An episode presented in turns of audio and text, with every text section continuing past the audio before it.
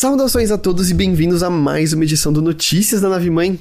Uh! Podcast do Overloader no qual a gente conversa sobre algumas das principais notícias que rolaram no mundo dos videogames. Eu sou o editor de Paula e estou aqui com o hackeado Guilherme Jacobs.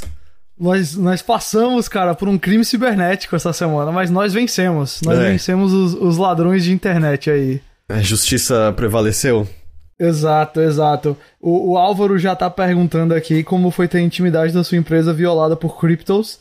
Só podia ser Cryptos, né? Só podia ser essa galera que basicamente hoje só vive de, de dar golpe na internet porque o mercado de criptomoeda, a gente sabe, tá em decadência. Assim, Hum. o pi- o pior de tudo é que Bitcoin deu uma valorizada agora, aparentemente por conta dos Não, altos sim. juros de mercado. É. Mas eu, eu Vai- queria dizer vai que dar assim, valorizadas aqui ali, mas mesmo no hype, auge, né? mesmo no auge, ainda só vivia de golpe, né? Nunca esqueçamos É bom, disso. claro. É verdade, bom ponto.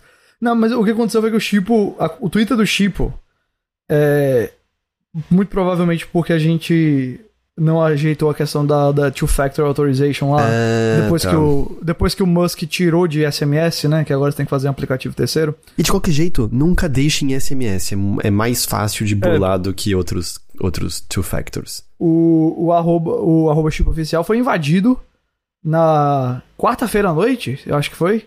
E é, era, é um golpe muito comum que tá rolando. Eu vi até que rolou com o Saulo da Behold agora também. Ah, e o canal de YouTube do Linus, né? Do Linus Tech Tips também Exato. foi hackeado por é, coisa de cripto Que tal. basicamente vira uma conta pra promover coisa de cripto, né? E aí o cara fica só tweetando lá coisa de cripto e dando retweet. Só e falando que... de Elon Musk, volta e meia também. Exato. Só que ele não, deslo- não conseguia deslogar nem eu, nem o Brunão do TweetDeck. Uhum. Então, tudo que ele tweetava, a gente simplesmente deletava e aí tweetava uma parada. Oi, gente, aqui é o Chipo, essa conta foi hackeada, como vocês podem ver, porque mudou o arroba, mudou tudo, né? É, E uma hora ele percebeu o que estava acontecendo e viu que não ia dar certo o golpe dele. E aí começou a tweetar um monte de, tipo... Primeiro, o, assim, você vê o nível do cara, né? Ele tweetou, tipo, primeiro, I am gay. Foi o tweet que ele botou. Grande, Esse, esse é o nível. Tipo, vocês foram hackeados por um maluco de 12 anos de idade. Totalmente. Aí depois a gente. Depois aí deletamos, aí ele tweetou depois uma parada meio. My, bro my mother's brother is my father. Foi isso. Aí a gente vezes ele tava também. sendo sincero sobre ele mesmo nesse caso. É bem impossível. Aí depois ele, ele percebeu que a conta era brasileira e começou a twittar em português, botou assim, eu gosto de menores de idade. E depois mais alguma coisa. E aí depois ele colocou, aqui é o hacker.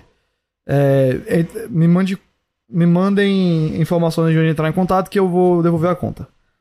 Aí a gente conversou internamente e falou assim, ó, se ele cobrar, a gente vai dizer assim, não vai nem responder. Se ele pedir dinheiro, a gente ignora, deixa lá. A gente vai trabalhar a conta alternativa que a gente criou na hora. É, eu conversei com as pessoas que tinham passado pela mesma coisa. Eles falaram: Ó, o Twitter me ignorou por duas semanas. E, e depois eles já mandaram e-mail dizendo, que a conta tinha sido recuperada. Então talvez a gente passe duas semanas aí sem. Mas tudo bem, vamos, vamos, vamos pra frente. Só que aí ele mandou um- uma DM que foi meio. é, quanto que a conta vale pra vocês? Só que aí antes da gente responder. Antes, da- antes da gente responder ele. Ou vocês querem ela pegar ela de graça? E aí eles falam, se você quiser pegar ela de graça, é, deixem eu twittar um vídeo e não deletem o vídeo durante uma hora. Aí ele tweetou o vídeo e o vídeo era tipo um cara. é, assim, que provavelmente, eu não sei se vocês já viram esses vídeos, mas essa galera, assim, é muito voltada. Muita gente ali na Índia, no Paquistão, que hoje em dia trabalha fazendo esses negócios, né? Tem umas empresas que dão. Tem, tem uns canais no YouTube só de gente desmascarando esse negócio que é fascinante ver. É, eu já vi algo similar, mas que eu acho que é de dando golpe mais em idosos, né? Que você Também, finge que também. rolou um- uma compra Exato. errada e tal. Exato. Mas é, é tudo a mesma galera, isso daí. E aí, é, era um vídeo de um cara. é, eu não sei dizer a, a etnia, se é indiano, se é paquistanês, não sei. Indo pra, tipo, um jornal nacional de lá. E aí o vídeo era tirando onda da entrevista. E aí era o, o, o âncora ficava perguntando. Why are you gay? Assim, why are you gay? Só que com esses sotaques assim e tal. Eu não sei nem se era o áudio original ou se era só uma zoeira assim do negócio. Só que aí não deu nem uma hora, ele falou: tá aqui o e-mail, tá aqui a senha. E, e ele agradeceu pra gente não ter deletado o vídeo. ele perguntou como é que a gente estava, a gente falou, tamo, tamo um saco porque a gente queria a conta de volta. Aí ele falou, ah, desculpa, já já eu devolvo. E como eu mencionei, não deu nenhuma hora, ele mandou as instruções de login de volta, a gente pegou, conseguiu logar, mudou a senha, mudou o e-mail, mudou tudo, botou o two-factor de outro aplicativo e pronto, foi isso. Então, assim... Que coisa bizarra! Bizarríssima. Eu não sei o que é que ele... É como o, o, o G. Pires falou agora, ele rolou um no teste de negociação e breve. Cara, assim péssimo, tá ligado? Eu, eu falei, mano, nem dentro do que você quer conquistar aqui você tá fazendo um bom trabalho. Não, então... é que, então- nossa, não, que muito esquisito, tá louco, muito, muito esquisito. É, bom, mas tá tudo seguro com certeza, ele não tem acesso a tá mais nada. Tá tudo seguro, tá tudo seguro, foi só um susto mesmo, a gente é, recuperou no mesmo, na mesma noite, não, não afetou... A gente até ganhou seguidor e não foi seguidor tipo bot de cripto, que foi o que eu achei que tinha acontecido. Mas acho que a galera, sabendo o que estava acontecendo, começou a seguir para ficar acompanhando a novela, tá ligado? Uhum, uhum. É... Mano, assim, foi mais. Acabou sendo só uma dorzinha de cabeça temporária, mas todas as outras contas estavam bem guardadas, tudo estava bem guardado.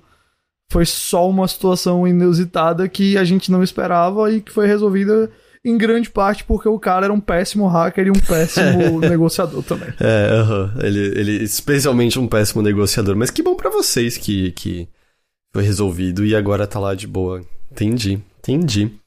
É, fora isso, tudo tranquilo na sua semana? Não, eu lhe falei, mas eu voltei para casa duas da manhã é ontem, é verdade. eu tive que ir na emergência com minha esposa. Ela está bem agora, tá melhorando, ela teve um, uma gastroenterite. Mas aí eu tô aqui operando num, num soninho...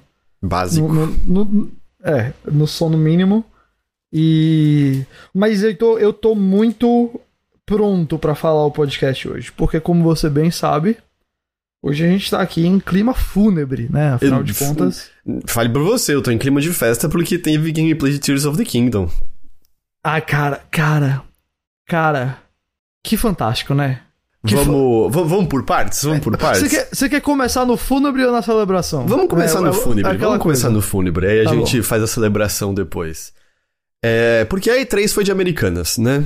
É, eu gosto muito que 2023 é o ano que permite a gente é. falar essa frase e dá para Bom, nem, nem todo mundo vai, mas muitas pessoas entendem exatamente o que você quer dizer quando você diz isso. Ah, agora é como o Renan falou, agora dá pra dizer foi dia 3. Ah, foi, é, é, foi dia 3. Agora foi dia 3.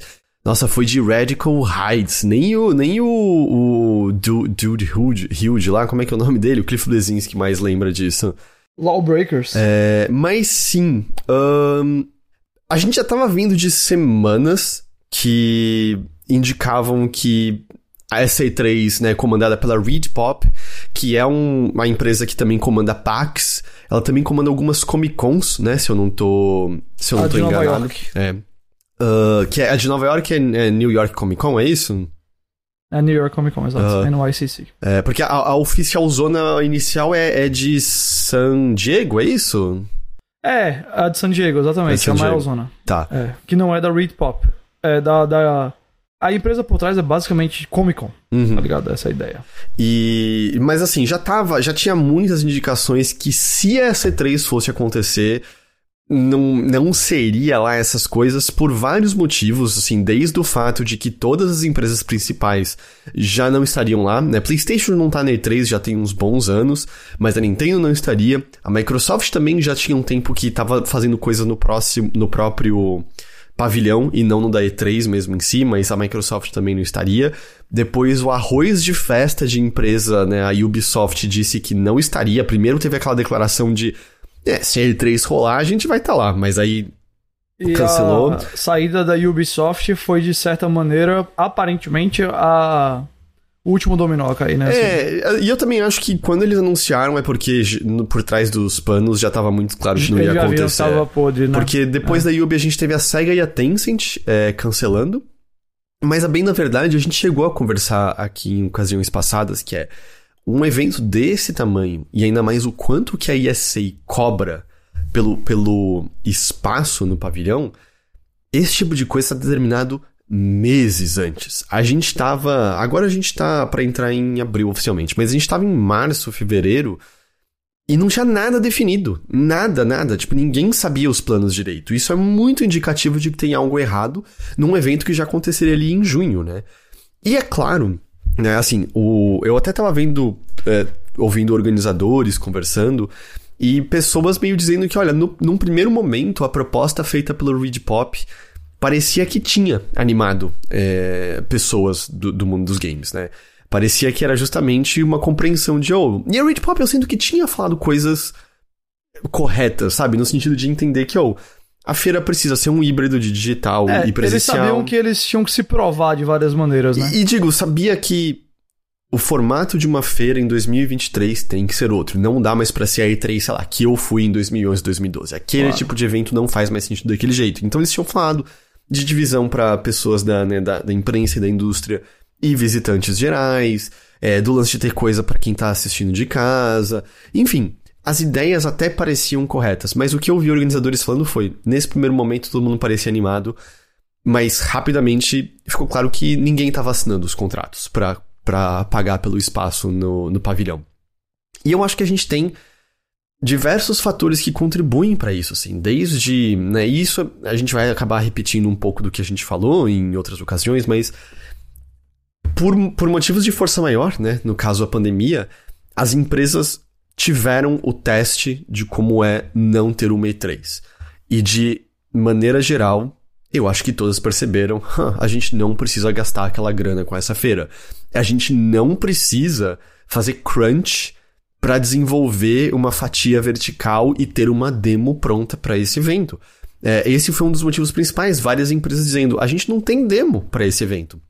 Porque fazer demo para esses eventos dá muito trabalho. É muitas vezes até você criar uma visão do que você acha que o jogo vai ser que o jogo talvez nem venha a ser, né? Vide, acho que um dos exemplos mais emblemáticos é o do Bioshock Infinite. Eu tava na E3 de 2012 e vi a demo de Bioshock Infinite ali, que depois liberaram, que tinha o, o cavalo, onde a gente vê pela primeira vez o, o cinema, que é uma, uma versão de Return of the Jedi e tal.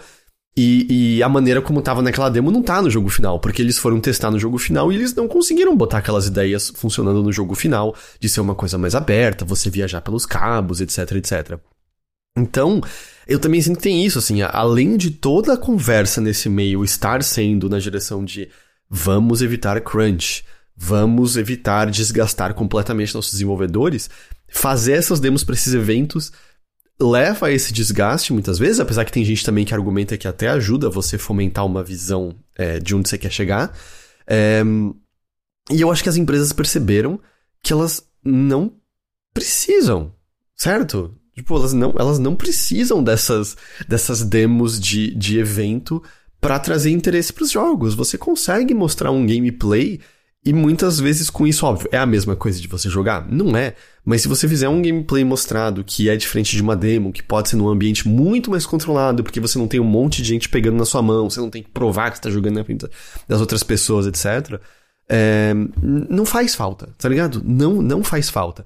E aí, soma-se a isso é, um momento de, de empresas querendo economizar nos gastos, porque a gente tem né, a ideia de recessão já, já formada, a gente tem as várias demissões acontecendo esse ano, etc. E é uma tempestade perfeita para essa E3 não acontecer. E como o Ícaro lembrou, é, mesmo muito, mesmo fora desse ambiente, a gente tem agora coisas como o Steam Next, Next Fest e outras coisas que levam demos para as pessoas em casa. E de verdade, é, no geral, a gente tá falando mais de coisas independentes nesse caso, né? Não de, de jogos maiores. Mas, bem, na verdade, é. Você tem um alcance muito maior com essas demos no Steam do que você teria num pavilhão, né? Tipo, de número de pessoas possíveis para jogar aquilo. Óbvio, a competição também é muito maior, né? Afinal, no pavilhão você tá competindo. E menos gasto também, né? E menos gasto. No pavilhão você tá competindo só com quem tá lá. No Steam Next Fest você tá competindo com todo mundo que tá no Steam, né? Então, a bem da verdade é a gente já estava ouvindo essa semana que o anúncio do cancelamento da E3 era iminente, mas eu também não acho que a gente estava vindo aí de semanas que provocam muita surpresa com esse cancelamento da E3, sinceramente. Eu, eu não fico não, chocado. Não, mas a gente tá vindo de, na verdade, de anos, né, que não, não deixa esse cancelamento surpreendente, para falar a verdade, né? Uhum. É, porque o, os problemas da E3 vêm de anos, né, assim Cara, foi uma tempestade perfeita, né? Aquela coisa de, de deu tudo errado que podia dar errado.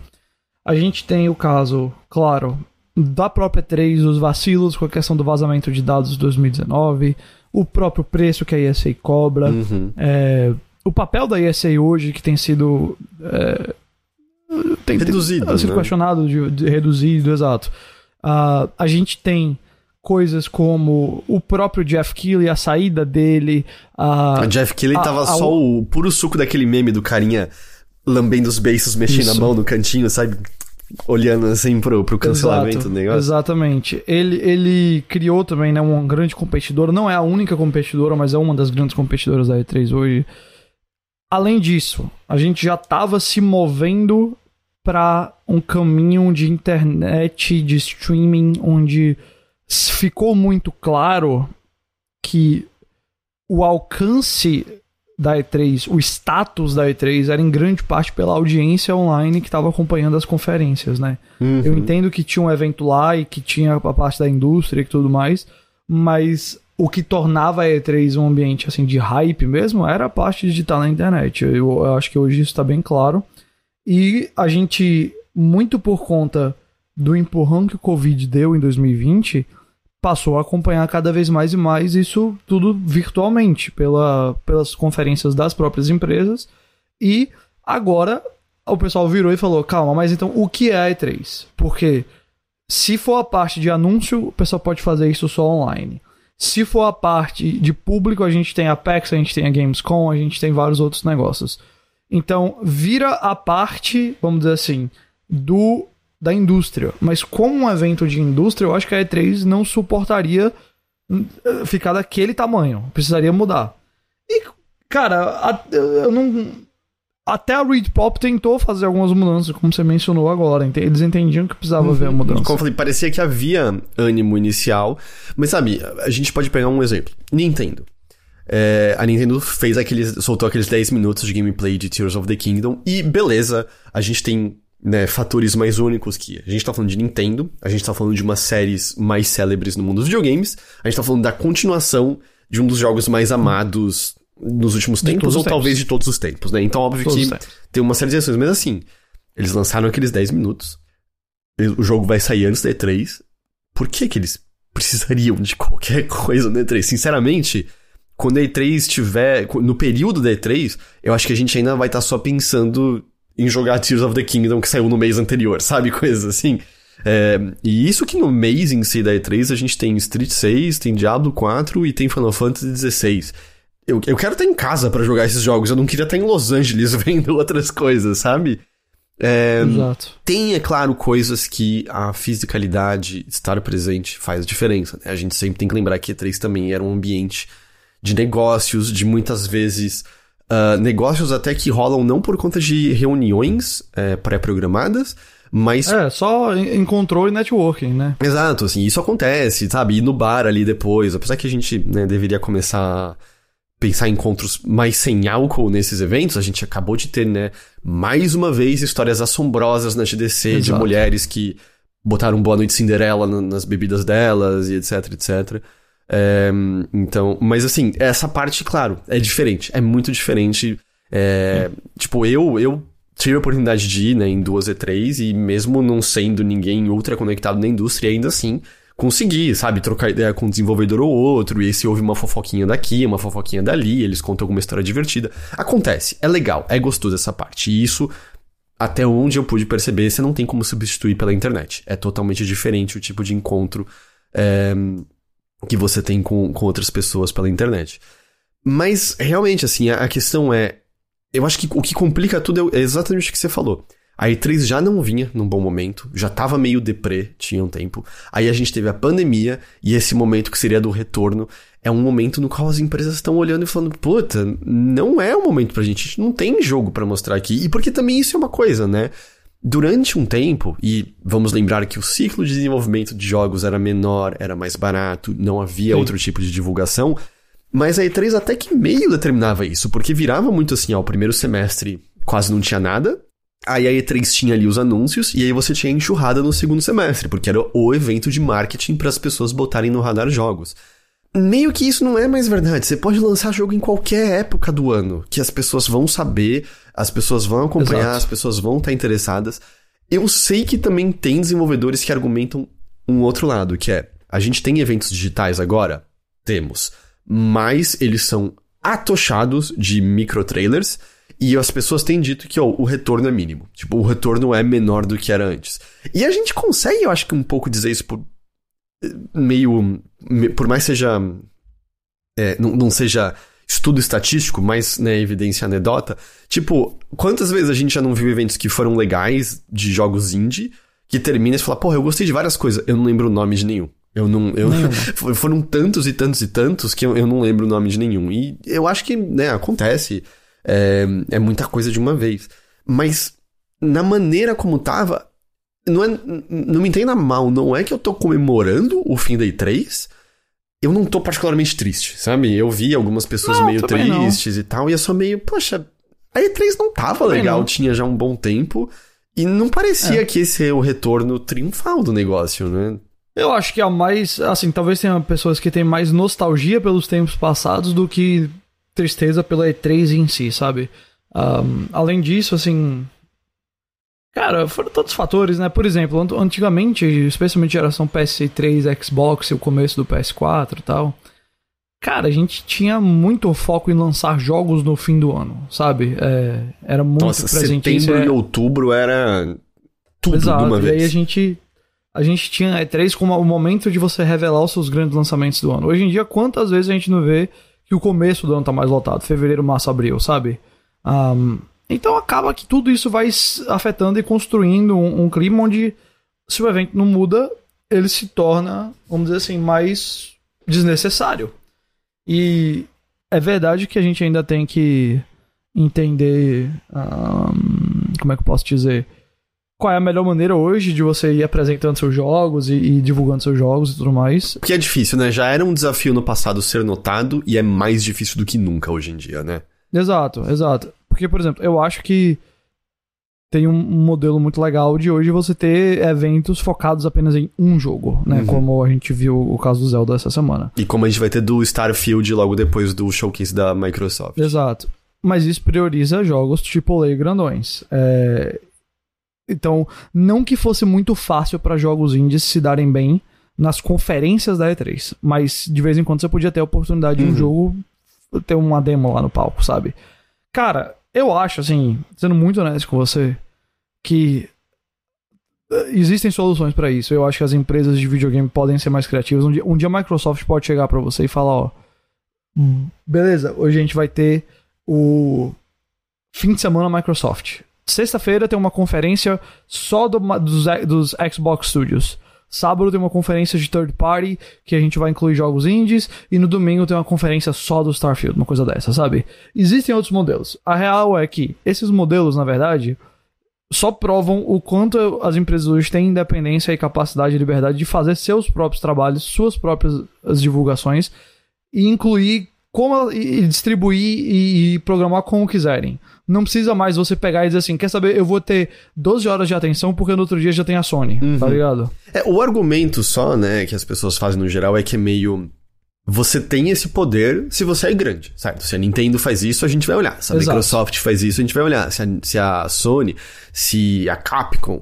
Mas quem é pequeno não. E quem é pequeno consegue se beneficiar de estar perto do grande. E aí agora a gente tem menos isso em teoria, mas ao mesmo tempo. É, mas eu não sei o quanto que isso estava sendo realidade na E3 também, o quanto é. que a gente tá pegando, lembrando de um ou outro exemplo e pegando esse exemplo como se fosse a realidade, quando na verdade não era tão bom assim também não. É, não, por exemplo, o Ícaro mencionou do, do Cuphead. Eu sinto que o Cuphead é um exemplo que, muito bom porque.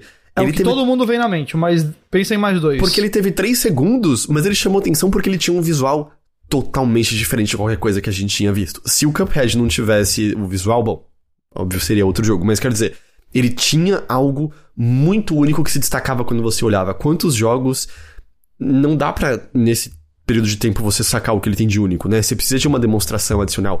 A gente mesmo pensa assim em em Arcane, sabe? O quanto que Arcane tem dificuldade de explicar o que, que os jogos dela são, sabe? Tipo, Redfall precisou de três sessões de preview diferentes para as pessoas começarem a entender o que que era o jogo exatamente, né? Então, Mas, mas eu, também, eu também não sei se isso é um problema que inevitavelmente apareceria, porque a quantidade de jogos lançados atualmente é muito maior do que era 10 anos atrás, né? As plataformas para você lançar os jogos são muito mais acessíveis, as ferramentas para desenvolver os jogos são mais acessíveis, o volume de jogos aumentou e, portanto, o problema de descobrir jogos também aumentou, né? Eu não sei se isso, isso me parece que aconteceria de qualquer forma, porque a gente tem visto essa quantidade é, aumentando de, de qualquer forma. Um, uhum. Tem outra coisa, Pra esse ano ainda ia ser em Los Angeles. Acho que sim, né? É. Essa é outra coisa, né? Essa insistência em ser em Los Angeles. A cidade não é, é só pra boa. Estar junto de Hollywood, eu só a cidade imaginar. é ruim para A cidade é cara pra caralho. O pavilhão não é tão grande assim. É ruim de se locomover naquela cidade. O horário é ruim. Então, eu também sinto que essa insistência em continuar em Los Angeles. Eu acho que isso era só pra ficar próximo de Hollywood, do Vale do Silício ali, da galera na Califórnia, porque vamos combinar isso devia muito ser, tipo. É, sei lá. Em Nova York, um negócio assim, na, no, no ou, ou em Las Vegas, né? Porque Las Vegas é uma cidade de convenções e tem um pavilhão gigantesco. É, o horário ainda ficaria péssimo para quem acompanha na Europa e outros lugares, né? Porque é a mesma linha do tempo ali do, de Los Angeles. Mas, é, cara, a real é que tem um milhão de coisinhas pequenas que a gente pode levantar e uma outra grande. E que foi tudo isso combinado que, assim, é. não tá dizendo assim, a E3 nunca mais vai acontecer, mas ontem, com esse cancelamento, certamente deu um ar de finalidade, assim, certamente é. deu um negócio de, opa... É, aliás, eu vou pegar aqui, né, só umas aspas que, é, da, da ESA mesmo, né, que no comunicado oficial, é, ela falou, ah, a E3 é uma marca amada, mas a edição deste ano, abre aspas, simplesmente não angariou o interesse necessário para demonstrar seu tamanho, força e impacto de nossa indústria. Até porque, é, eu acho que é, isso também é algo importante que é se a E3 acontece e é murcha, é ainda pior do que cancelar. É pior, sem dúvida. É pior do que, do que, do que é, não ter. Porque se tivesse, a gente tivesse um monte de foto de pavilhão vazio. É... Se fosse que nem o X no cu, como é que é? A Uconex Esse aqui, né? mesmo. Né? Eu tava pensando nele mesmo. Eu tava pensando nele é, mesmo. É, o negócio é mais triste ainda, né? É, num comunicado conjunto com a Reed Pop, a ESA disse o seguinte: esta foi uma decisão difícil por conta de todo o esforço que nós e nossos parceiros fizemos para tornar o evento realidade. Mas nós tínhamos que fazer o que era certo para a indústria e para a E3. Nós entendemos que as empresas interessadas não teriam demos prontas e que desafios tornaram a ida até a E3 neste meio de ano um obstáculo que não teria como ser superado. Para aqueles que tinham decidido que iriam à E3, nós sentimos muito que não tenhamos conseguido fazer o evento que vocês merecem e que vocês vieram a esperar da Reed Pop. E a nota encerra com a informação de que a Reed Pop e a ESA continuarão a trabalhar juntas em futuras E3. Aliás, isso também, né, é outra coisa. Eu também já tava ouvindo de jornalistas que é meio. Ah, a gente já cancelou na saída. Tipo, quando as principais empresas uhum. não iam estar tá lá, é, meio eles falam, putz, não, não vale a pena botar essa grana aí pra, pra gente viajar, pra levar a equipe, ainda mais de gente de fora dos Estados Unidos, né? Mas eu tava ouvindo gente dos Estados Unidos dizendo, não, não vale o investimento mais pra gente ir. E agora, e aí? Vai ter E3 de novo? Porque. Não sei. Tipo. Vamos supor que ano que vem é, a questão econômica tá melhor. Vamos, vamos presumir que a gente não tá mais em, em recessão, seja real ou fictícia, que viajar não é mais um problema. As outras questões são resolvidas? Da grana necessária para você estar no pavilhão, do, da grana e do esforço necessário para preparar demos. Porque se você quer ter um evento para público, você precisa ter o que o público faça lá.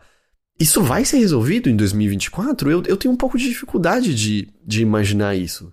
A minha impressão é que a gente pode até ver a E3 voltar um dia, mas não nos próximos dois, três anos. E tudo bem, quem sabe até ano que vem a, a Reed Pop com a ESA tenham mais tempo de pensar no formato, conversar mais com essas empresas e ver o que dá para fazer.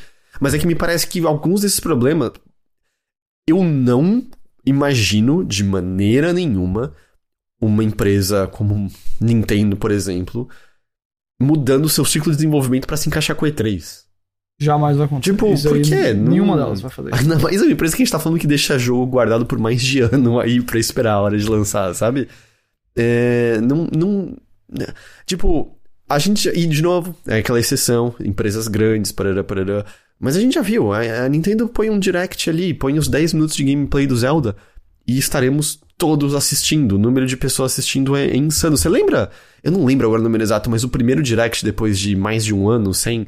Teve um número absurdo de espectadores. Um número absurdos, absurdos, absurdos, né? É, então eu, eu tenho um pouco de dificuldade, sabe? De imaginar isso mudando daqui a um ano. Eu tenho também. Eu, eu, daqui a um ano eu tenho dificuldade em ver isso mudando nos próximos anos, ponto é. final, ao médio prazo. Mas bem, importante. O que, que nós vamos ter? É, Jeff Keighley, né, nem esperou o cadáver esfriar e já tava reforçando mais uma vez que a Summer Game Fest... Aliás, a galera que ficou, oh, pegou mal, Jeff Keighley, sabe? Pegou o caralho, foda-se aí, três nesse sentido de político, Deus, tá louco, é. tipo, a ESA é Cês... puta órgão escroto, a ESA vazou os dados de todo mundo. Duas vezes. Duas vezes. É, tipo, não, quem que vai ter pena Nossa, de E3 nesse sentido? Eu, eu não. Gente, ó. Mesmo que, mesmo que tivesse literalmente botado um, um, GIF assim, rindo, sabe? Que ele não fez, mas ele. Ele foi sarcástico, ele deixou tudo subentendido ali, né? A gente sabe que é, é uma empresa que também teve treta com ele nos bastidores. Uhum. A gente sabe que é uma empresa que é muito mal vista hoje dentro da indústria por conta dessas coisas do vazamento e de vários outros detalhes. E brother, foi mal, mas ele não tem obrigação nenhuma de prestar respeito a ESA, não tipo, de ser, de ser é, é, é, como é, reverencial ali, não. Desculpa, a galera que ficou dizendo, oh, que babacão, comemorando e não sei o que. Ah, é, foi mal. É, eu não. Foi mal. Eu, eu, eu, não tenho. Eu não tenho favorito nessa briga aí, tá ligado? É, eu não, eu não é, vejo. Eu, eu também não tô dizendo que, tipo, o Summer Game Fest é tudo que a gente queria. Não, não também, é meio chato, né? Não, eu, eu, é, eu também acho. Eu não, eu não tenho cavalo nessa corrida, mas o meu ponto é. Cara, não pegou mal, não, desculpa. Ele é, é, é, é, só parte do rolê e pronto. É, não, e tipo, de novo, sabe? Se, se ainda fosse.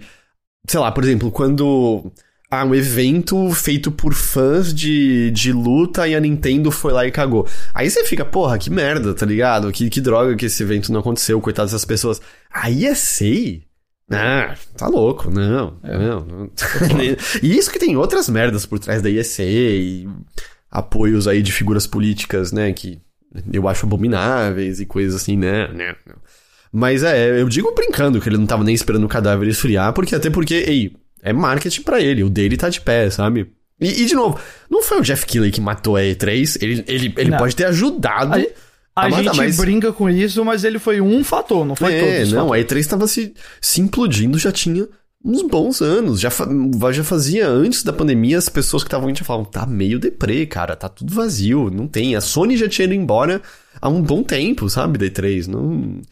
Uh, mas enfim, Summer Game Fest vai rolar dia 8 de junho, é, 4 da tarde, do horário de Brasília. Xbox vai ter uma apresentação própria que eles já anunciaram, né, no dia 11 de junho. E aí vai ser seguido de um direct dedicado ao Starfield. Não tem horário ainda definido, mas né, isso mais perto a, a, é, é, anunciado. E no dia seguinte, 12 de junho, a Ubi vai ter o Ubisoft Forward Live, às 14 horas do horário de Brasília. E, e eu imagino que a gente vai ver esse período ainda povoado por eventos menores, com muitos jogos indies, Sim. né? Coisas como. Como é que é o nome? Do. Ah, não é Feel Good. Do, do, de... É wholesome. É Feel Good Games. Ah, não é, não é ah, Wholesome, wholesome, wholesome Games. É, feel, feel, Good Games é outra coisa. É, tem o. A, do, o PC Gamer Show, eu acho que pode acontecer de alguma é. maneira também. Então, mas a gente tem alguns dessas coisas aí rolando no meio, e é claro, a gente também tem coisas menores surpresa para acontecer, como foi os 10 minutos de gameplay da, do Tears of the Kingdom. Podemos Devolver... entrar nisso? Podemos, mas sobre. Devolver confirmou? Eu, tá. eu não tinha visto se, se Devolver tinha confirmado o Não que eu, não que eu vi. É, mas Devolver vai ter alguma coisa sempre, eles têm, né? o petismo, mal é. posso esperar pela Qualk Media de novo. uh, vamos todos sofrer juntos. Mas é isso, o E3 foi de Americanas, eu, eu realmente não sei se, se E3 é, volta. E eu, eu acho que a principal coisa é isso, eu entendo a nostalgia, tipo, porra, E3 já foi daqueles períodos deliciosos, sabe? De, de ver anúncios Sim. explosivos, de ver revelações inesperadas, momentos de, de meme, como, sei lá, quando o Kinect foi anunciado, bam, there it is, né, do o, o maluco tentando mostrar o. Como é o nome dele? É o. É Sudo. Esqueci o nome dele agora. É, One Também Million Troops, o Petizo lembrou, maravilhoso, One Million Troops. Ahn, Miyamoto perdendo, ficando com raiva que o, que o controle de Wii não tava funcionando quando ele tava jogando o, o Skyward Sword. Ahn, A demo do Ghost Recon no Kinect. nossa. ou ou a, a demo de quando a Sony não mostrou o PS3 e os malucos tentando usar o Six Axis e tudo torto e nada funcionando. O Sr. Cafeína, o. o- Ah, e, e eu sei que, que é uma questão, às vezes, de, de fã e tal, mas ah, aquelas boas E3 da Sony também ali, quando anunciaram o PS4, que teve o, o preço do, do PlayStation também. é, que. Ah, no, no meio não, do evento, no meio do evento saiu o vídeo de como, como jogar jogos usados Sim, no PS4. o Adam sabe? Boys e o Shu, né? É. Aqui meu, como, como Exato. emprestar jogos para pessoas no PlayStation? Tá aqui meu jogo, obrigado, né? E, é, não, e essa E3 foi tipo de manhã, é, ainda era época do. A é o Microsoft de manhã. Do Don Metric Ah, falando de isso. 500 dólares no, no Xbox One com o lance de. TV, TV, TV, Sports, Sports, É, Sports. isso, isso foi naquele evento de anúncio do console antes, né? Que aí na E3 teve o preço de 500 dólares Ah, e aí todo. E ainda não tinha sido revertido ainda o momento do o lance de jogos usados. E aí, à noite daquele dia. Ah, o PlayStation A Sony 4 pisou em cima é um console Sony. mais poderoso e mais barato. E aí foi naquele dia que você falou: Ah, tá. Eu me lembro até hoje que eu, eu fiquei muito. Será que eu me apressei? Que eu tava no, no IG cobrindo. E aí eu lembro que eu falei numa transmissão ao vivo, eu falei, ah, acabou, acabou. É, a Sony, a Sony vai, a- essa geração é dela. E eu fiquei, caralho, será que eu me adiantei? Não, Não, eu tava nope, certo completamente. Certíssimo. É, Outra coisa que também, assim, de- dessa da Sony, eu go- gostei demais daquela. A, a famosa conferência do Every Dream Has Come True, que teve o Last Guardian, o Shenmue 3 e o Final Fantasy Remake. Sim. Ainda foi a maior reação que eu tive a um anúncio, foi o Final Fantasy Remake. Eu... Porra, pior que essa, eu lembro de não me animar tanto, porque tudo parecia Vaporware, sabe? parecia. Ah, você é louco. E demorou muito, Eu só não me fato. animei mais porque até o, até o Wario64 botou no Twitter. Putz, até eu tenho uma fonte me dizendo que vai ter Final Fantasy Remake hoje. É, Cara, não, eu nunca fui P3, mas eu também tenho ótimas memórias de, tipo, é, ir pra São Paulo pra participar de live com, com amigos e a gente fazer tudo junto durante a E3, ou até mesmo pela internet, quando todo mundo tava começando e a, a expectativa, especialmente na segunda-feira da E3, quando tinha tudo, tudo de uma vez, sabe? Os quatro, Microsoft e Ubisoft e Sony. É, eu tenho boas memórias. Eu não, eu não preciso que tudo isso volte. Eu não tenho essa, sabe? Ai, que pena, que não sei o que mais. Cara, é- Não, tem é- coisas que acontecem e ficam no passado, tá de boa. Até porque hoje em dia eu vou dizer, eu não pararia o dia todo pra ficar vendo conferência da E3 pra passar por uma conferência da EA, onde tem 2 minutos de um Battlefield, depois 35 minutos de FIFA e 40 minutos de jogos que estão em pré-pré-pré-produção. Uhum. Então, assim, É. Que engraçado, né? Em retrospectiva, já era talvez sintomático de como o ciclo de desenvolvimento de jogos estava diferente, ah, é. que a EA continuava insistindo em ter uma conferência e ela não tinha motivos pra ter uma conferência, né? É, já era muito diferente. Mas sim, assim, eu, eu fui, como eu falei, eu fui duas vezes e eu tenho sentimentos eh, mistos de maneira meio literal em que foi muito legal estar na E3. Foi muito legal conversar com diversos desenvolvedores e ver pessoas que eu reconhecia, tipo, desde desenvolvedores que eu reconhecia, a jornalistas que eu admirava, ver os caras da Giant Bomb, ver ah, galera do Kotaku que eu, que eu reconhecia e tudo mais. E ao mesmo tempo, na época especialmente, porque, né, vale lembrar que em 2011, 2012, praticamente não tinha nenhuma empresa com representação no Brasil. Eu conversa, você conversava só com assessorias de fora para a maioria das coisas que você fazia, sabe? Era, mudou muito nessa última década eh, Brasil no, no mundo dos jogos e tal. E eu lembro de também ter uma, uma tristeza muito profunda, porque estando ali dava para você perceber ainda mais claramente o abismo que existia entre onde a gente estava e onde quem trabalhava nos Estados Unidos estava.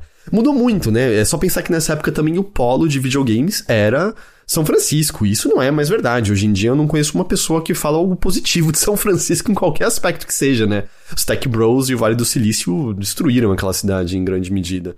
É, mas tinham coisas muito, muito legais, assim. Que outro evento poderia me proporcionar ah, a experiência de estar numa lojinha de conveniência à noite, tá na fila pra pagar alguma coisa, é, ser cortado na fila pelo Michael Pachter, é, Ah, ouvir, grande, é, literalmente grande, ele é gigantesco, tá?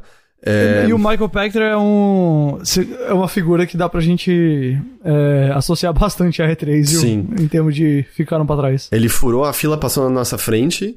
Aí eu fiz um comentário em inglês falando, porra, é só isso que me faltava, né? Michael Pachter me, me furar a fila. Aí ele ficou espantado que eu sabia quem ele era. Aí ele perguntou de, de onde a gente era, eu tava com um amigo, a gente falou, ah, do Brasil. Aí ele falou, é, os caras do Brasil são mesmo esquisitos. E aí, Ah. e aí ele virou e fez uma piada preconceituosa relacionado à, à moça que tava no caixa. E ele tava muito bêbado. E essa foi minha experiência com o Michael Pachter. Ok. É, que, que outra coisa poderia me fornecer essa, essa experiência? Ah, sure. É. Claro. Ah, então, enfim, é claro que é legal. Era, porra, tipo, é- era gostoso estar ali, ver as novidades. Eu, sabe, eu vi o Miyamoto presencialmente algumas vezes por conta disso. Participei da mesa redonda da Nintendo que o Miyamoto tava ali junto com o. Eu esqueci o nome do. do, do, do outro cara que era chave no Mario 3. Ah, tava ali no anúncio do Wii U, que tudo bem, talvez seja o console mais falido da última década, mas tava lá, foi legal pra caramba, sabe? É, é legal tudo isso, sabe? Inevitavelmente, é, é muito, muito legal tudo isso. O clima ali era gostoso, sabe? De ânimo, de ver novidades, de você passa no corredor e, nossa, aquele desenvolvedor famoso que eu conheço, trocando ideia e tal. Mas a gente não precisa, necessariamente. O mundo mudou, essa é real. O mundo mudou, o acesso às coisas mudou. E, e assim, eu, eu também tenho críticas volta e meia ao modelo, que, por exemplo, a questão de, tipo, influenciador não trabalha necessariamente como imprensa, né? A gente sabe que, é, às vezes, tipo, a suposta ética que também tem que existir no jornalismo, que nem sempre existe, mas deveria existir, é um pouco mais frágil quando você, como pessoa, é a empresa e você tem que demonstrar o ânimo por receber produto da empresa e a gente criou esse ambiente todo melado, esquisito.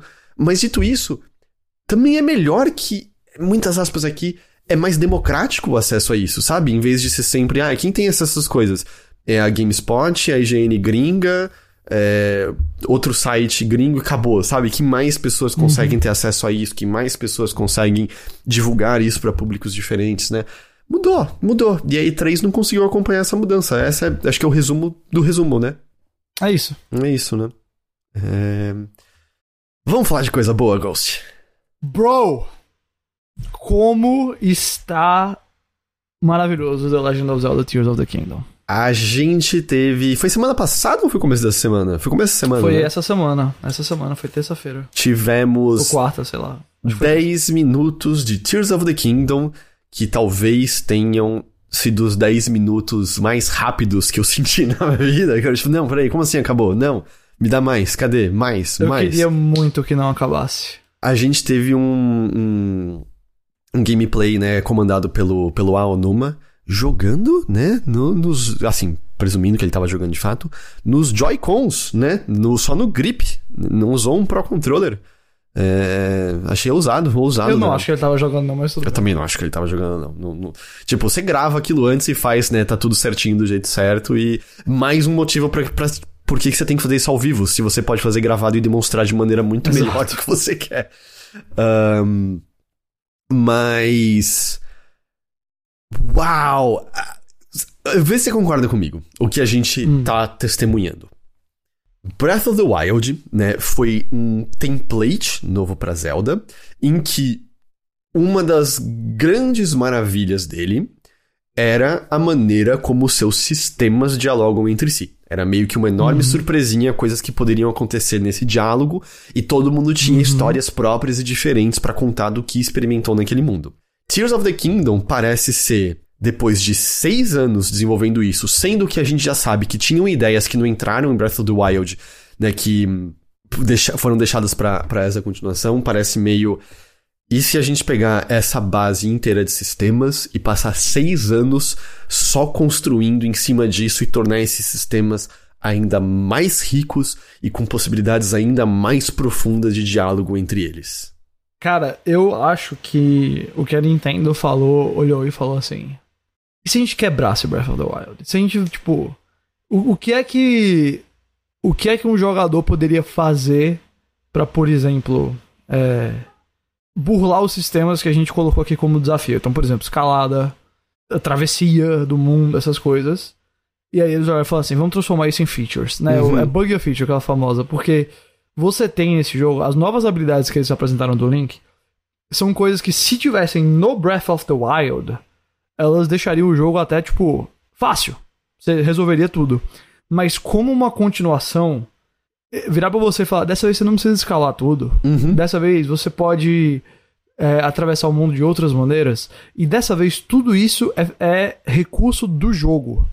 Foi uma parada que eu achei genial. Até porque, particularmente os recursos de construção lá, é o Ultra Hand e o. Fuse, o, né? Fuse, esse Fuse especificamente. Assim, cara, do mesmo jeito. No Breath of the Wild o que acontecia é que você olhava e falava assim: todo lugar que eu olhar pode ter alguma coisa. Tudo Uhum. que eu olhar pode ser algo. Nesse Tears of the Kingdom tem tudo isso. De todo lugar que você olhar pode ter alguma coisa pra você ir lá fazer. Como todo objeto que você pegar pode ter uma função nova de gameplay. Todo objeto que você pegar pode ser construído, pode ser adicionado para uma construção, pode ser transformado numa arma melhor. A ideia de você poder fazer armas boas de tudo, cara, eu, eu fiquei a- o, o Fuse do Breath of the Wild é aquela coisa que podia ser a mecânica principal do jogo. Uhum. Você podia criar um jogo inteiro baseado no Fuse. Só que parece que Ah. vai ser, tipo, isso mais em cima de tudo que Breath of the Wild tinha e mais de, de outras coisas. né? Porque pra quem eu não achei viu... o Fuse a coisa mais impressionante, Sim. mas o gameplay inteiro, a- o mundo no ar, essas paradas, quando você, você vê o Link girando a câmera e você vendo tudo que tá flutuando, meu amigo, pelo amor de Deus. Porque pra quem não viu, né, qual tem, tem uma série de novidades que foram apresentadas e o Alnuma já disse que ainda tem mais coisa pra esperar a gente, mas a principal justamente é esse lance da fusão, que é, por exemplo, você pode pegar um graveto no chão e fazer uma fusão com uma pedra e com isso formar um martelo é, improvisado. E você pode fundir aparentemente sem limite objetos, e como o Ghost é, deu a letra antes, por exemplo, itens que antes eram, aspas aqui, inúteis no Breath of the Wild, por exemplo, a, o olho do. Como é o nome do morceguinho que você mata? Eu não lembro agora. Eu também não lembro, não. Se você. Kiss, obrigado, Ícaro. Se você põe esse olho numa flecha, a flecha vira teleguiada. Se você pega aquela gosminha de gelo de um chuchu de gelo, a sua flecha congela inimigos. E o trailer de 10 minutos, né, o gameplay, claramente, de propósito, passa por cima de uns itens e não mostra pra gente o que eles fazem só pra dar um, um suspense, que é... O que acontece quando eu ponho carne na flecha? O que acontece quando eu ponho uma folha de kokiri lá na, na, na flecha, tá ligado? É isso. É, É isso. E a gente viu também que os inimigos vão fazer uso disso. Por exemplo, o Link mora luta contra um inimigo que tem uma arma que tá fundida, que tem uma. Uhum. Sei lá, parece um- uma pazona na, na frente e a porrada nem te causa tanto dano, só que ela faz muito vento, então mesmo que esteja defendendo, o Link sai voando Pode pra te trás. derrubar da ilhas no céu. E, e essa fusão vale pra juntar objetos e criar assim veículos, que aquilo que parecia mesmo no trailer anterior provou-se verdade. A gente viu num exemplo o Aonuma pegando três toras juntas, formando uma balsa, e claramente, se você quisesse pular na balsa e bater com a folha, né, que nem a gente podia fazer no Breath of the Wild, seria suficiente pra mover essa balsa, mas você pode pegar uns, uns objetos que agora temos a confirmação definitiva que é Zonai, aparece o nome Zonai no, nos inimigos ali do que o Link tá, tá lutando. É, você coloca ali na, na, na, na balsa e vira um motorzinho e leva em frente, assim.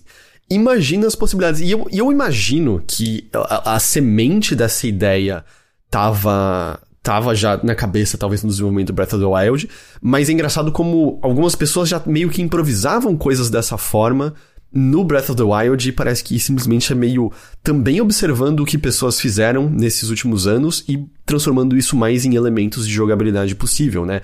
Eu já tô imaginando Isso. o lance que todo mundo pensou também, que é se você grudar uma galinha, né, um cuco no seu escudo, será que o inimigo bate na galinha e as galinhas atacam o inimigo ali em seguida?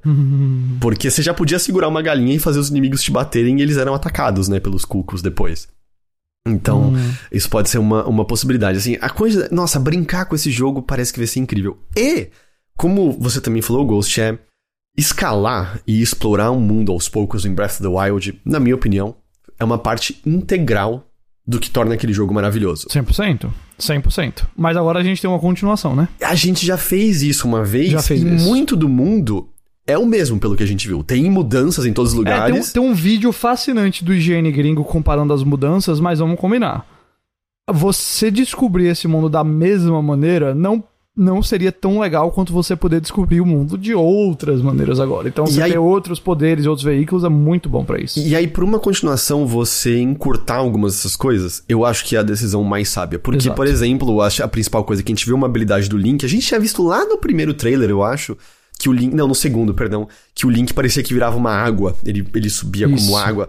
E basicamente, se tem um teto em cima de você. É, você pode atravessar esse teto. E isso serve, por exemplo, para o telhado de uma casa, a você entrar numa caverna e atravessar o negócio inteiro e aparecer em cima de uma montanha.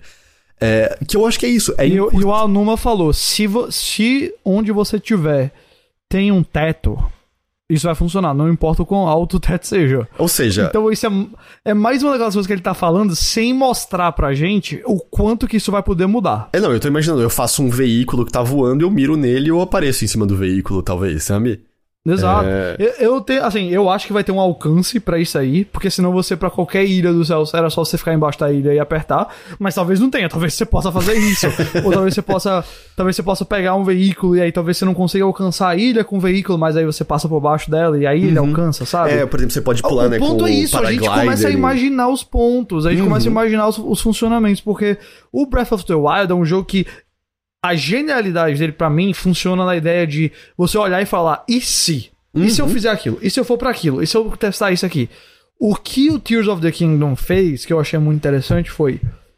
é, em vez de pegar aquilo tudo, todos aqueles sistemas que, como você já falou, eram tão bem interligados e o jeito que você podia combinar um e o outro e tudo mais, e só dizer assim: vamos colocar uma nova história, novos inimigos e um, um outro ambiente novo nela.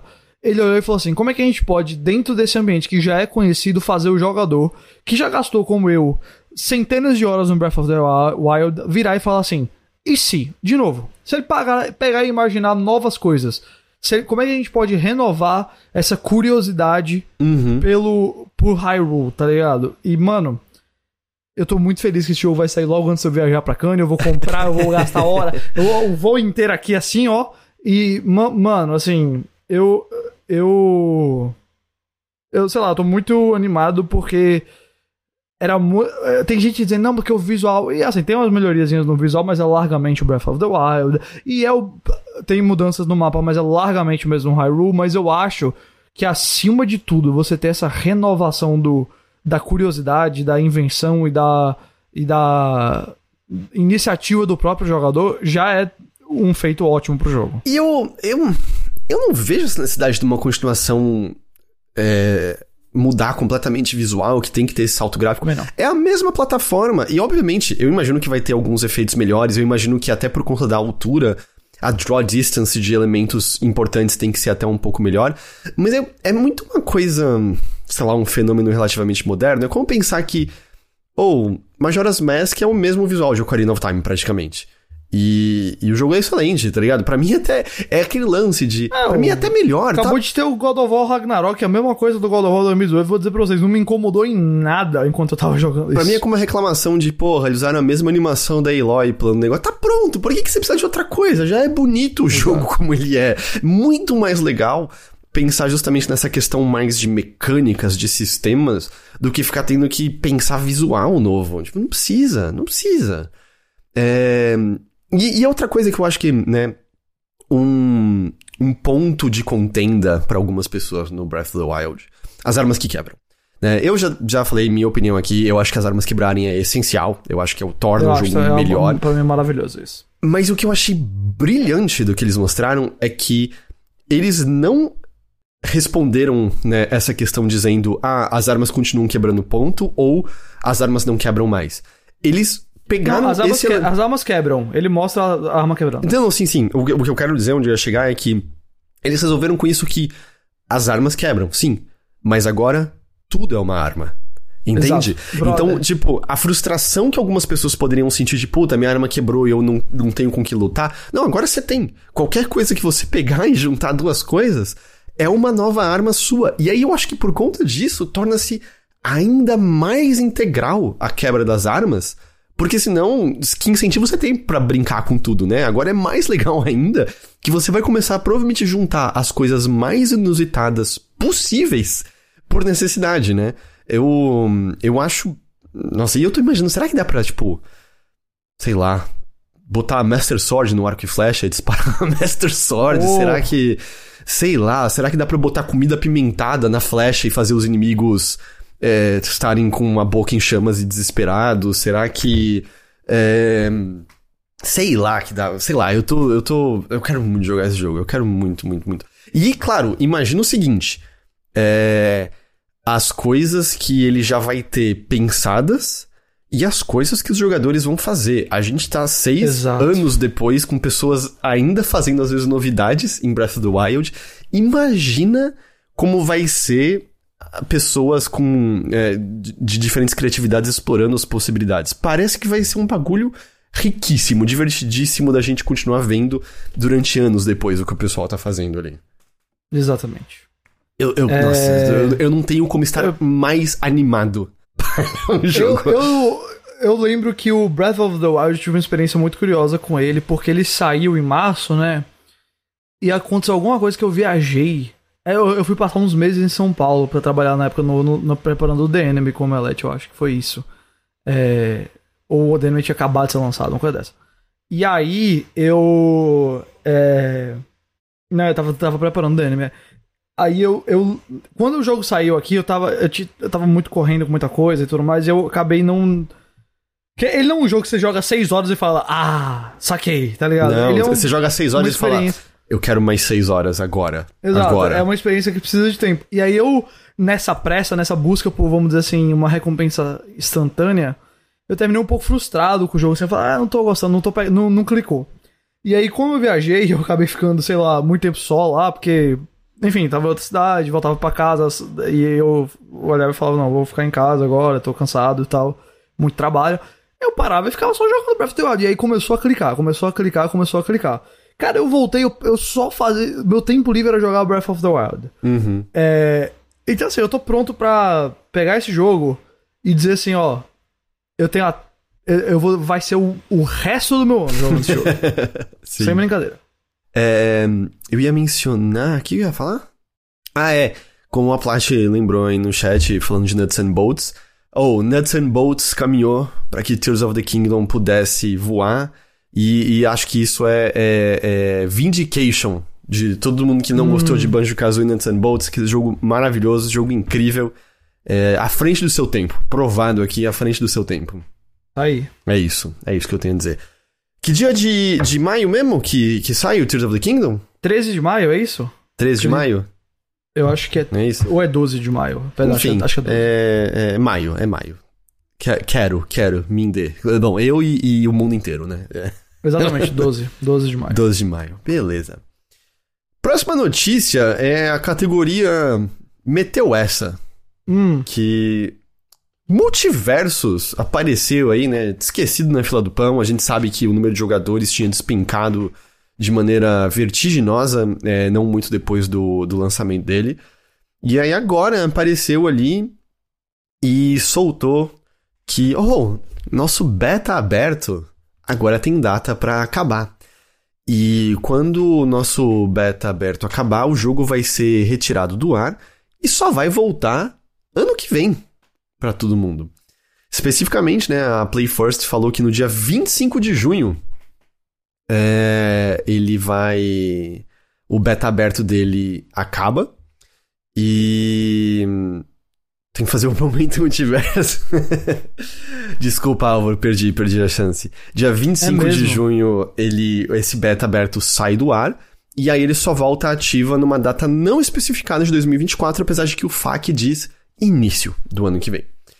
Ahn, a questão é: o jogo tinha microtransações. Você podia comprar é, passe de batalha, você podia comprar moedinhas pra comprar personagens, né? Porque os personagens eram disponíveis de graça naquele sistema de rotação, sabe?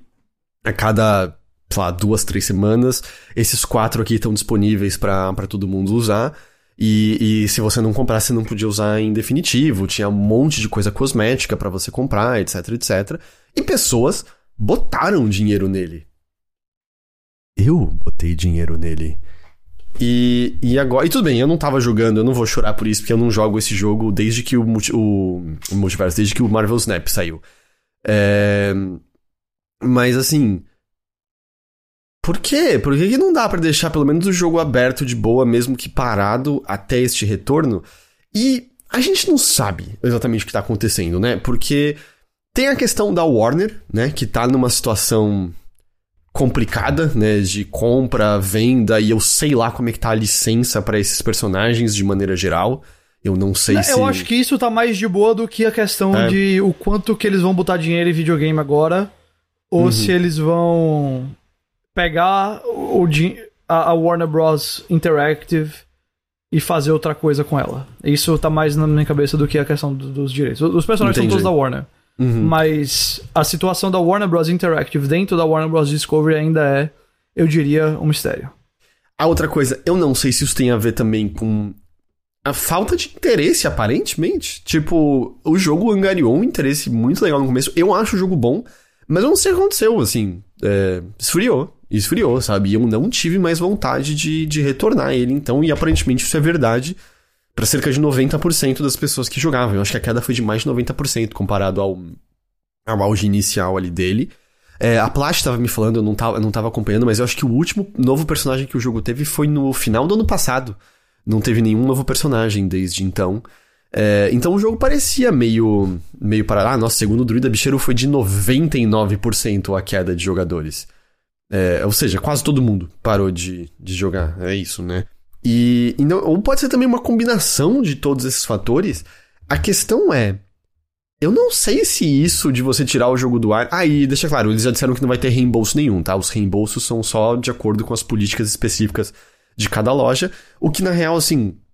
Vamos supor que isso fosse o encerramento dos servidores do jogo. Né, normalmente você não tem reembolso disso, a não ser que seja uma empresa enorme, sei lá, como o Google, é, reembolsando a galera que pagou pelo Stadia, né? É.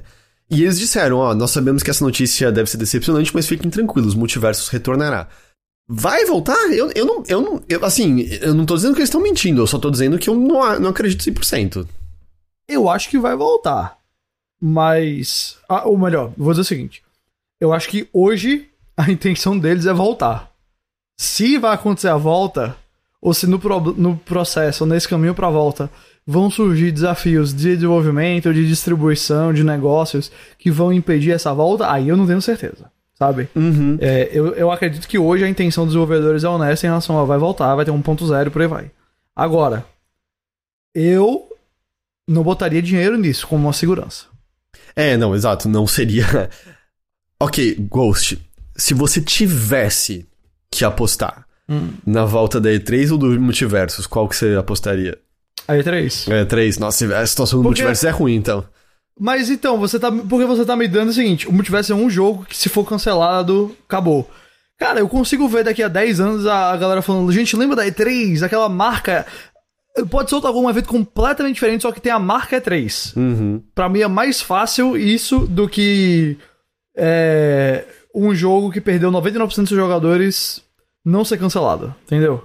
E a, a Plat soltou aqui no chat, vale dizer que Final Fantasy XIV ficou nove meses fora do ar quando foram refazer o jogo. É, é eu, eu, acho que assim. O... Eu só também não sei quantos desenvolvedores vão ter essa disposição aí, certeza. É aquilo que a gente fala. Sempre. Eu nunca descarto a possibilidade de renascimento de jogos, né? A gente já uhum. viu jogos que a gente achou que não iam ter nenhuma chance renascerem de alguma forma. Mas eu não acho que a situação dos dois é comparável, porque multiversos. Não foi amado. As pessoas ficaram impressionadas com quão divertido era. Só que o interesse aparentemente sumiu. Final Fantasy XIV, a versão original, antes, né, de Yoshi chegar lá, né, com a cavalaria...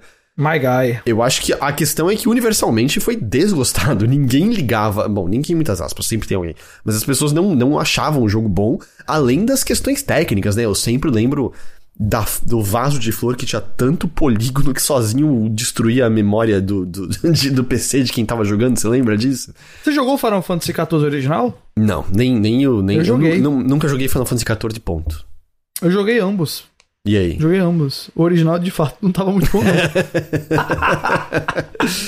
é, olha, pra, pior é, quando não tinha nenhuma versão gratuita, depois do renascimento, eu comprei Final Fantasy XIV mas nunca nem instalei no Steam. Que loucura, cara. É, eu achei que eu ia jogar, eu nunca joguei. É, mas eu comprei. Eu, eu acho que eu sei por que eu comprei. Eu comprei porque a Nina tinha demonstrado interesse em jogar. E aí eu pensei, ah, vou jogar hum. com ela. Aí eu comprei e nunca. E eu também tinha salário do IG na época, né? Vivia com os meus pais, salário do IG. É, eu pensava menos na hora de botar a informação do meu cartão de crédito na internet. É, Uhum. a, a irresponsabilidade da juventude, não é mesmo? É, faz parte. Ahn, mas, tipo, eu também acho de qualquer forma esse lance de retirar do ar e, e não ter reembolso e dane-se você gastou dinheiro. Tira um pouco também da sua boa vontade, né? Em relação ao, ao jogo, assim, pega um pouco mal. Eu, eu tô só em dúvida, muito, muito real, assim. Que que- com o que, que eles vão voltar? Porque, por exemplo, uma coisa que eu lembro que tinha aparecido no Data Mine do, do Multiversus era a indicação de talvez alguma espécie de campanha do jogo. É, porque aparentemente tinham falas dos personagens que indicavam uma campanha relacionado até o universo mais proprietário do jogo, de onde a cachorrena é, seria a parte. Não sei se é esse o retorno, agora tem uma campanha legal com que, né, LeBron James está chamando Pernalonga e, e Steven Universo pra lutar contra sei lá o que. É, mas eu não sei com o que, que eles podem voltar, porque o, o jogo era parrudinho já, certo? Você tinha, tipo, eles estavam equilibrando direto personagens desequilibrados, mudando aspectos de como eles funcionavam, etc. Tipo, não, não foi um, um teste pontual, sei lá, como foi o beta de Diablo 4 agora.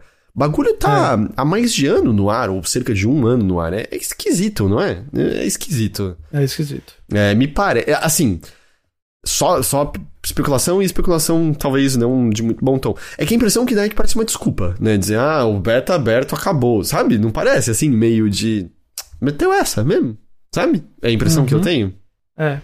Mas, mas, mas é isso, é isso, multiverso. Então, aproveite o que você pode aproveitar até o dia 25 de junho, porque depois disso você vai ter que ficar pelo menos seis meses sem multiversos. É isso. Ok. Com isso, Ghost, Hum. chegamos nelas. Rápidas e curtas. Primeira rápida e curta de hoje é que o remake, acho que a gente pode chamar de remake, de Live Alive, que foi lançado. Foi ano passado, né? No Switch. Isso. é, e até então disponível. Tinham até cobrado a gente falar disso. Aí, o, o Álvaro perguntando se a gente tinha falado do DLC de Vampire Survivors e do Live Alive. Vamos falar agora. É, tava disponível até então apenas no, no Switch, né? Esse, esse remake. Vai sair mês que vem pra PC e PlayStation, no dia 27 de abril. Saiu nessas duas plataformas uma demo do jogo e o progresso feito na demo pode ser carregado pra versão final, se você adquirir na, na mesma plataforma que você jogou a demo, é claro. Uhum. E falando em remakes, o remake do Resident Evil 4 já tá com um início muito bom de vendas. De acordo com a Capcom, ele teve mais de 3 milhões de cópias vendidas. Ela, ela não falou shipped, ela falou vendidas mesmo. Soul True, né? Então, é, nos dois primeiros dias. é o mais rápido desde Resident Evil 6? Talvez, eu, eu não, eu não cheguei eu, a ver esse dado esse específico. Dado, eu vi esse dado. É o mais rápido a chegar nesse número desde o Resident Evil 6. É, o que eu vi é que, assim, pra comparação, o Village e o remake do 2 é, tiveram 3 milhões de cópias vendidas anunciadas depois de 4 dias. Então, Hum. o Resident Evil 4 Remake tá um pouco mais veloz. É isso aí. É, tá excelente, eu tô amando esse jogo. Nesse momento, eu vou dizer pra você, então, nesse momento, agora, falando com você, às, ao meio-dia e 47 no horário de Brasília, do dia 31 de março, nada me deixa tão triste como o fato de que eu não tenho Resident Evil 4 Remake pra jogar esse fim de semana. Eu entendo, eu entendo. Eu, eu me sinto feliz porque eu tenho, e eu ainda tenho pra jogar porque eu tô jogando aos poucos e morrendo pra cacete. Então o jogo tá durando bastante pra mim. É, eu tô no castelo ainda. E Não, o- tem, que, tem que ir na paz mesmo. assim, a área da vila Hum, achei fantástica, hum. mas ela o tempo todo era meio, ah, lembrei dessa parte do original. Ah, lembrei. O castelo tá me parecendo praticamente um jogo novo, de verdade, assim. É, tá muito, muito diferente. Tá muito, muito bom. Eu tô gostando pra caramba. Ah, mas de acordo com a Capcom, agora Resident Evil, como série, teve 135 milhões de unidades vendidas. Então, esse é um número que, que alcançou desde 1996, né? Quando o primeiro saiu. E o Resident Evil 4 Remake tem um outro recorde pra série, que ele teve um pico de 168.191 jogadores simultâneos no Steam, que é o maior que um Resident Evil já teve até o momento. É... A gente ainda também deve falar bastante de Resident Evil 4, porque, além do modo Mercenários que sai no começo do, do mês que vem, ah, no Datamine encontraram referências ao Separate Ways, que é aquele conteúdo da Ada que eh, saiu no PlayStation 2 originalmente, Uhum. a versão de GameCube Uhum. não tem. E provavelmente ele vai ser um DLC no futuro, né? Imagino que mais parrudo é. do que o conteúdo original era, mas deve ser um DLC futuro. Lembrando que o modo Mercenários é DLC, mas é gratuito, né? Eu imagino que o da Ida vai ser pago. Teve um DLC da Ida no Resident Evil 6 também, eu acho que teve, não foi?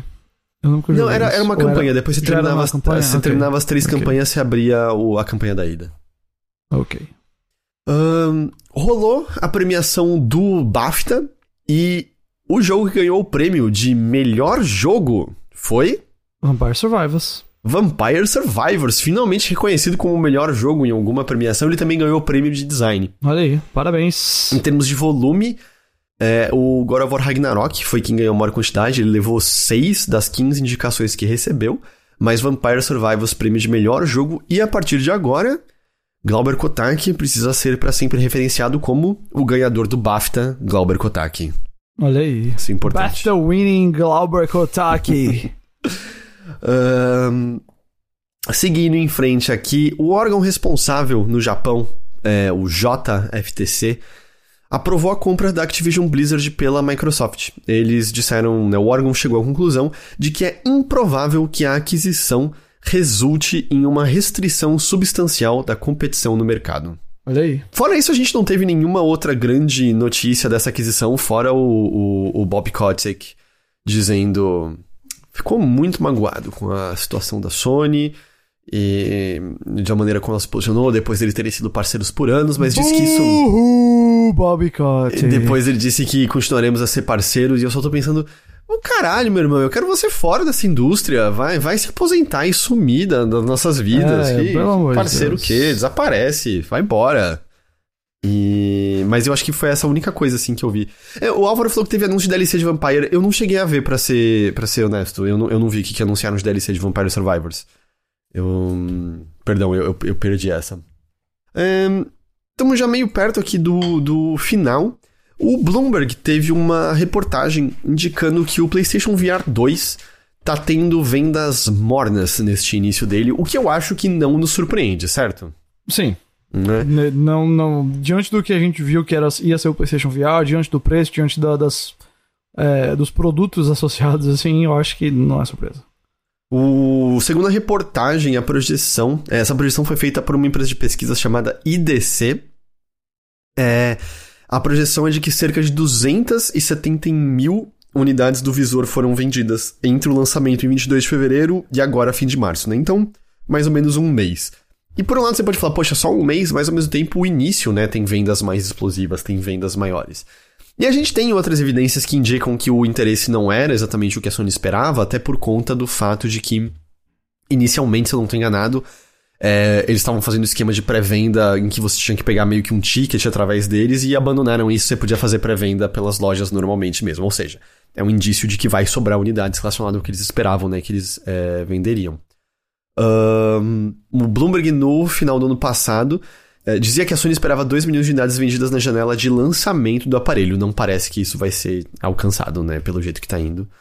É, e meio que.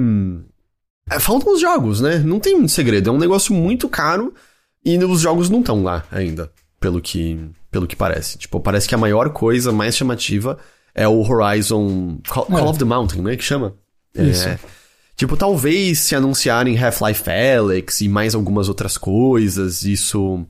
Isso. É, angaria um novo ânimo, mas. É, a Sony vai ter que correr atrás, pelo jeito, viu? É, então, e só para trazer aqui informação trazida pelo chat, o DLC é, do Vampire Survivors é, sai dia 13 e parece ser baseado em DD, porque tem lutador, mago e ladrão. Hum, tá certo. Hum, a versão de PC de Last of Us Parte 1 saiu e tá com uns problemas técnicos que pelo menos são muito engraçados. Você chegou a ver isso? Eu cheguei, tem um que a Ellie parece que tem uma sobrancelha dessa grossura que Sim, eu, eu ri bastante. Aconteceu no Joel também, parece que virou uma fusão do Joel com o seu Madruga ali no, no negócio.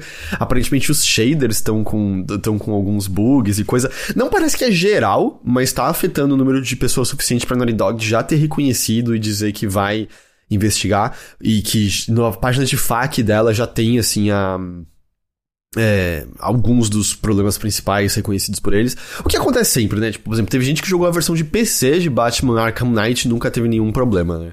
E. Mas o, o, jogo tá, tá com esses problemas.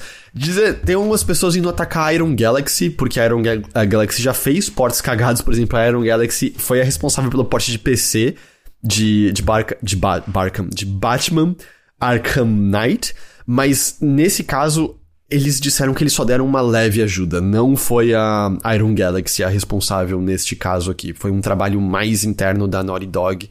Que aconteceu alguma coisa que não, não saiu como, como era pra, pra sair. E tem alguns bugs muito engraçados. Eu vi um, um bug que no meio de uma cutscene os personagens ficam molhados do nada, sabe? Com o modelo deles depois que eles nadaram. Hum. É, mas enfim, a Naughty Dog falou que vai lançar as atualizações de acordo com que elas estiverem prontas, não tem nenhuma data específica para isso acontecer ainda. Tá certo. Eu posso não ter visto sobre o DLC de Vampire Survivors, mas eu mas vi sobre. Mas você viu sobre. Forspoken.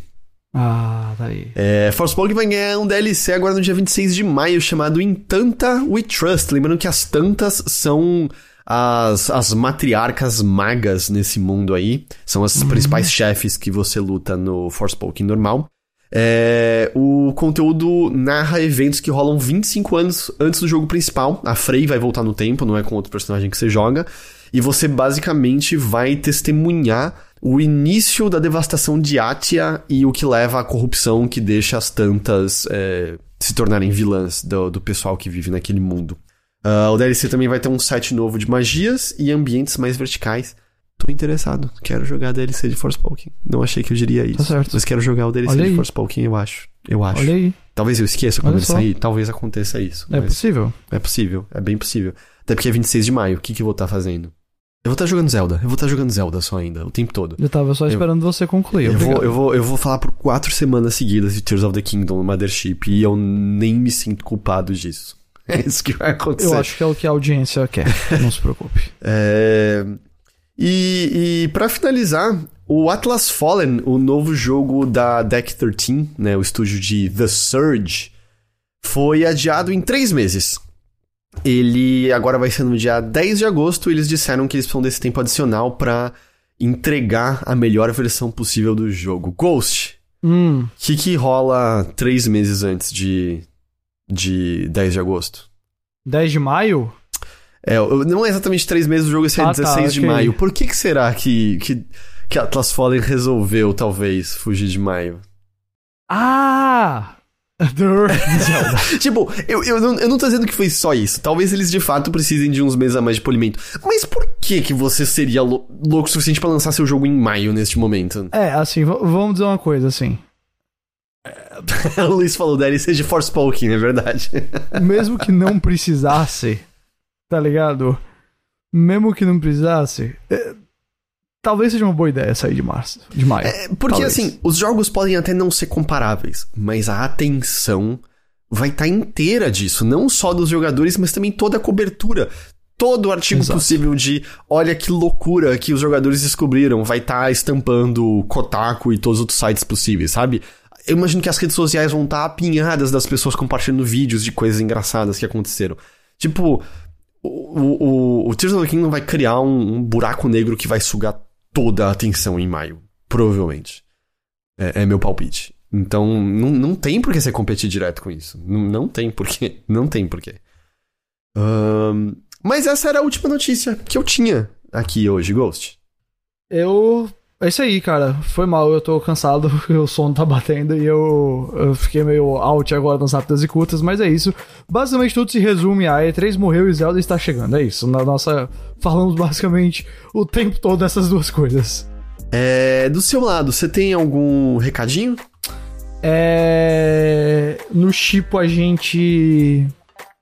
É. Pô, você tá vendo eu tô meio zoado. No, no, no Chipo a gente tem vai, falar bastante de Super Mario. Pronto, Super Mario semana que vem. Vai ter bastante conteúdo sobre isso no chip.com.br. Uh, ah, e seja o que for, virar, viu? Eu, eu, eu hoje vou, acho que, entrar em contato com o marketing de Super Mario, porque a Lush, uma loja de produtos cosméticos, é, que já teve em São Paulo, mas fechou porque era, era muito bom, mas era muito caro, tem aqui. E eu, eu já comprei uns produtos baseados em One Piece, é, e agora saiu produtos baseados em Super Mario, é, como bombas de banho e coisas do tipo. Então eu vou ficar perfumado e de pele macia usando produtos de Super Mario. Tá bom então. Che a Clarina falou, chega do gamer sujo. O do One Piece era indireta pros otakus fedidos. Acho que o do Mario é uma indireta pros gamers sujos. É, e como o, o Álvaro falou agora, diga não ao cripto, é um recado que eu tenho pra vocês. Diga não ao cripto. Diga não ao cripto. Como diria, diria aquela campanha antidrogas do Reagan nos Estados Unidos, just say no. Já sei, né? e eu acho que é isso, né? A gente chega com isso, então, ao fim desta edição aqui do Notícias da Nave Mãe. Muito obrigado, Ghost, pela sua companhia. Foi ótimo, tamo junto. A todos que nos acompanharam Ghost é rubro negro, sou, estamos na final da Copa do Nordeste, vamos! É isso aí. Perdão. A É todos que nos acompanharam por mais esta edição aqui do Notícias, muito obrigado pela companhia, muito obrigado pela audiência de vocês. A gente vai ficando por aqui, mas semana que vem estamos de volta com mais notícias da Nave Mãe. Até lá. Bom fim de semana pra todos. Tchau, tchau.